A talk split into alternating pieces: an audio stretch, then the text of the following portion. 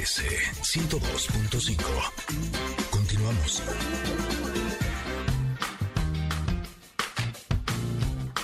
Barriga llena, corazón sano y contento. Nutrición con Valeria Rubio.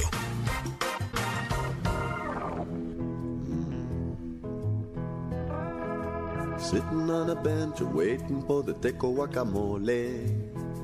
La carne con frijoles nuestro apreciado martes de nutrición está aquí. Aquí ha llegado con nuestra canción de fondo del guacamole, pero sobre todo con nuestra profesionista más querida y más consentida, que es Valeria Rubio, para hablarnos de un tema por demás interesante, por favor, mujeres sobre todo, que evidentemente hombres no están excluidos, pero mujeres, por favor, agarren pluma y papel si son como de las antiguitas como yo, que les gusta mucho escribir así de, pluma y papel, o agarren su compu o graben esta conversación que tendremos a continuación con Valeria Rubio. Bienvenida, Vale, ¿cómo estás? Hola, Tam, hola Ingrid, encantada de estar con ustedes como todos los martes, bien festejadotas todas del Día de las Madres. Espero que la hayan pasado increíble, chicas, les mando un abrazo. Y en efecto, Tam, Vamos a, hablar hoy de un tema padrísimo. A mí me gusta mucho este, esta parte como de alimentación en la mujer, eh, sobre todo a partir de los 30, que bueno,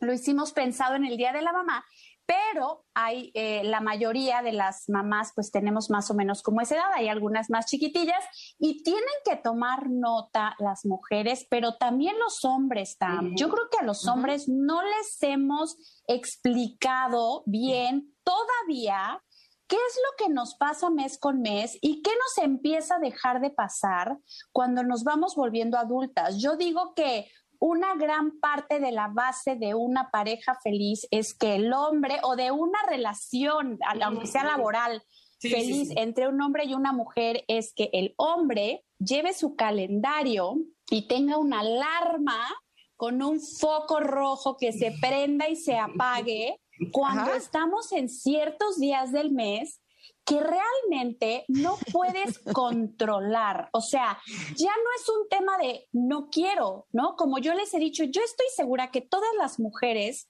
que pasamos por estas etapas de desde la ovulación, la el síndrome premenstrual, la premenopausia, la posmenopausia, el climaterio, climaterio, todas nos despertamos con ganas de estar bien, con ganas de tener un buen día, con ganas de tener una buena actitud. Nadie se despierta diciendo hoy voy a molestar a todos los que me rodean. Ojalá de la patada. No, Exacto. Ojalá hoy tenga un genio de la fregada y no aguante a nadie. Eso no pasa.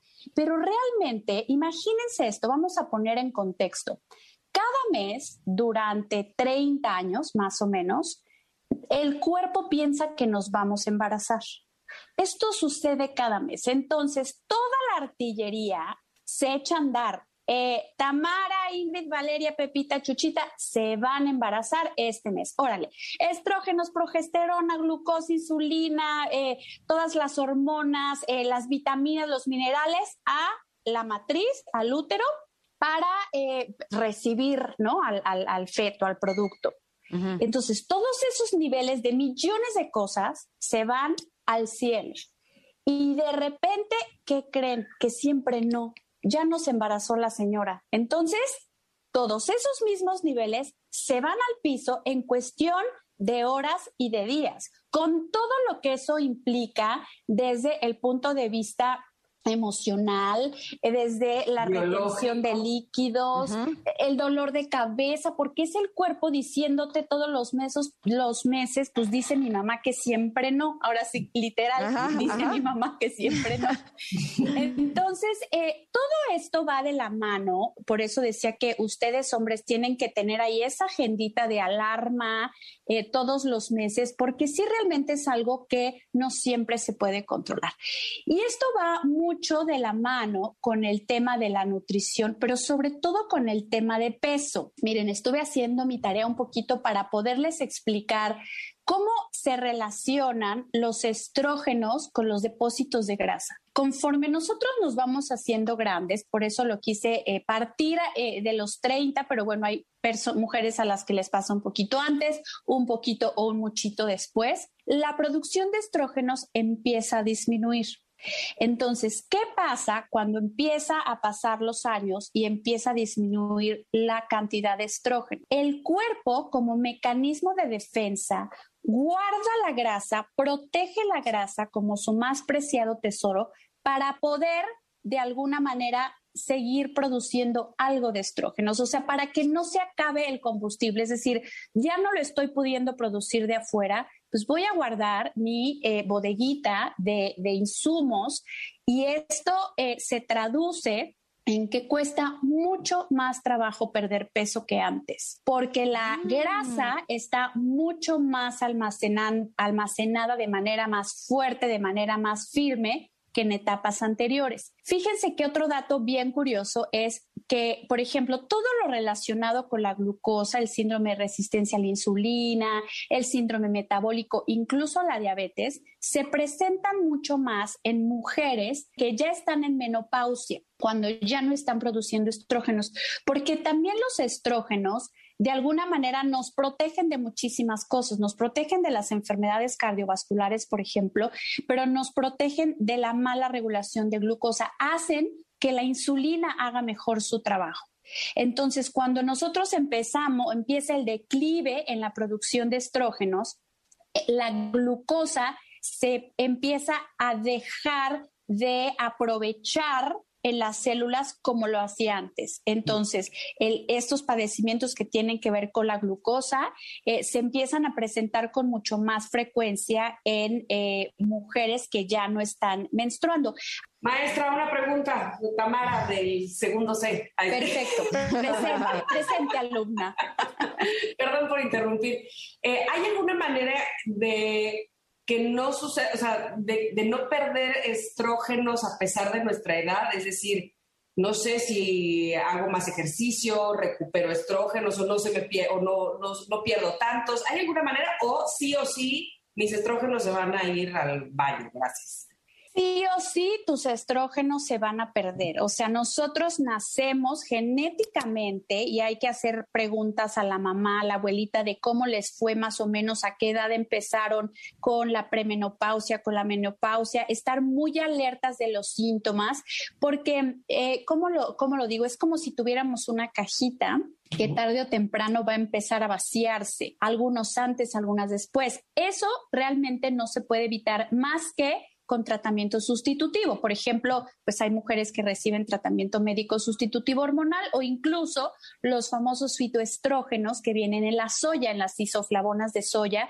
que las podemos encontrar en la soya per se y también como complementos. Eso puede ayudar un poco a retrasar, pero la pérdida de estrógenos va a ser sí o sí. En lo que podemos hacer mucho, Tam, es en todo, en, hacer como que las consecuencias o los efectos colaterales de esta pérdida de estrógenos no nos impacte tanto en el humor, en el peso, en el apetito, porque también los estrógenos participan en el sistema nervioso central en esta regulación del hambre y la saciedad. Yo creo que como todo, entre más conscientes estemos de por lo que está pasando en nuestro cuerpo, entre más informados estemos y entre más eh, eh, podamos hacer cosas paliativas para que el guamazo sea más en blandito, nos va a beneficiar a la humanidad entera, hijas, porque esto tiene que ver con nosotras, con los hijos, con el marido, con el jefe, con el vecino, o sea, no nada más con nosotras sintiéndonos mal en esta etapa de la vida. Ay, nanita, me estás asustando. Yo todavía no llego a la menopausia y ya no quiero llegar. Es, me dan ganas así como perro que lo llevan a bañar. Me estoy deteniendo. Con las uñitas. Con las uñas. Exacto, porque no llegue ese momento. Oye, dime una cosa, ¿el chocolate no podría ayudarnos en esos casos? Porque eh, yo una vez leí un libro que se llamaba ¿Por qué las mujeres necesitan chocolate? Y justo hablaba que, por ejemplo, cuando va a llegar tu periodo, eh, como mujer, se bajan eh, estas hormonas que son como las hormonas del placer y que ayuda mucho comer chocolate porque eh, ayuda a regular esas hormonas y entonces no tienes este mal humor. ¿Qué tal, eh? Que de todo lo de la menopausia, o sea, lo que más me importa es lo del humor. no, el chocolate. Exacto, exacto. No, en este libro decía que si lo comes antes de tu periodo, que no te, no te sube de peso, porque realmente tu cuerpo lo está utilizando para equilibrarse. Sí, Ingrid, esa pregunta es eh, buenísima, porque entonces es lo que seguía eh, platicarles qué podemos hacer para controlar estos side effects o efectos, digamos, colaterales. Y en efecto, cuando nosotros estamos por menstruar, eh, cuando nosotros estamos ya en la etapa pre, eh, premenopausia o menopausia y los estrógenos se bajan, se nos empiezan a antojar cosas más dulces. O sea, esto es una realidad, no es una locura de que yo estoy quiero que me consientan y quiero un pastel. No, realmente hay una explicación fisiológica y hay estudios que se han hecho en ratitas y en humanos en donde comprueban lo que estamos platicando, porque la alimentación o la nutrición a partir de los 30, cuando el declive de los estrógenos comienza, consta en uno en alimentos ricos en antioxidantes, entre ellos entra el chocolate y el chocolate tiene este doble propósito de darte el antioxidante para evitar que este se te reseque la piel, el cabello, para mejorar el humor. Hay que recordar que también te ayuda a promover la, la serotonina, que es la hormona de la felicidad, y te da este aporte de glucosa que se te antoja tanto como previo a estos días. Entonces, un pedacito de chocolate es una súper buena opción. Entonces, eh, hablando también del tema de la alimentación, los carbohidratos, por ejemplo, las harinas, eh, las galletas, el pancito dulce, el tamalito, eh, pues los vamos a aprovechar más que antes. O sea, sí hay un antes y después en el metabolismo de los carbohidratos por todo eso que les decía de la glucosa y la insulina. Entonces, sí, les pasa que dicen, es que yo antes me podía comer una dona, unas papas y no me pasaba nada. Seguía en mi talla de siempre y ahora pues todo lo que como se me va a la cadera y sobre todo, ¿saben qué? A la parte abdominal, eso cambia mucho también, cambia la composición corporal. Qué bueno que dices, Ingrid, que estabas agarrándote ya con uñas y dientes de este proceso. La verdad es que muchas mujeres lo viven padrísimo, ¿eh? No crean que todo es terrorífico, ni de ya me encierro en mi cuarto y me pongo un batón. No, podemos hacer muchas cosas precisamente para prevenir y tratar. Entonces, estar conscientes de lo que no necesitamos es muchas harinas, muchos carbohidratos, hay que comerlos, pero con moderación, tener a la mano nuestro pedacito de chocolate eh, bajo en azúcar con mucho cacao, aumentar el consumo de proteína magra, ¿no? Proteína sin grasa, pescado que tiene además omegas, que esto también ayuda al cerebro, eh, lácteos eh, desgrasados, frijoles, garbanzos, el frijol de soya, estas proteínas nos van a ayudar a que nuestro músculo esté más firme y haya menos flacidez y el metabolismo esté más acelerado. Eh, aumentar el consumo de fibra, muchas verduras, preferentemente crudas, eh, en sopa, ensalada, en el sándwich, en la quesadilla, porque la fibra ayuda a que no se absorba tanto la glucosa. Y el tema importantísimo que amo y adoro, que son los antioxidantes, o sea, vigilar nuestro consumo de, antioxidantes. Dime, Tam. vale, me, me encanta porque dices, este, sí, entonces lo que tenemos que hacer es bajarle a las harinas y a los carbohidratos. Yo les digo, amigas, tomémonos de la mano. ¡Ánimo! Sí se puede hacer eso. Vamos a ir un corte y por supuesto regresamos con este tema tan interesante y, sobre todo que nos atañe muchísimo a, las mujeres y que estoy segura que ustedes están apreciando tanto como nosotras. Regresamos, somos Ingrid y Tamara, aquí en MBS 102.5. Un poquito de manteca, cuatro cucharadas de milanesa. Es momento de una pausa. Ingrid y en MBS 102.5.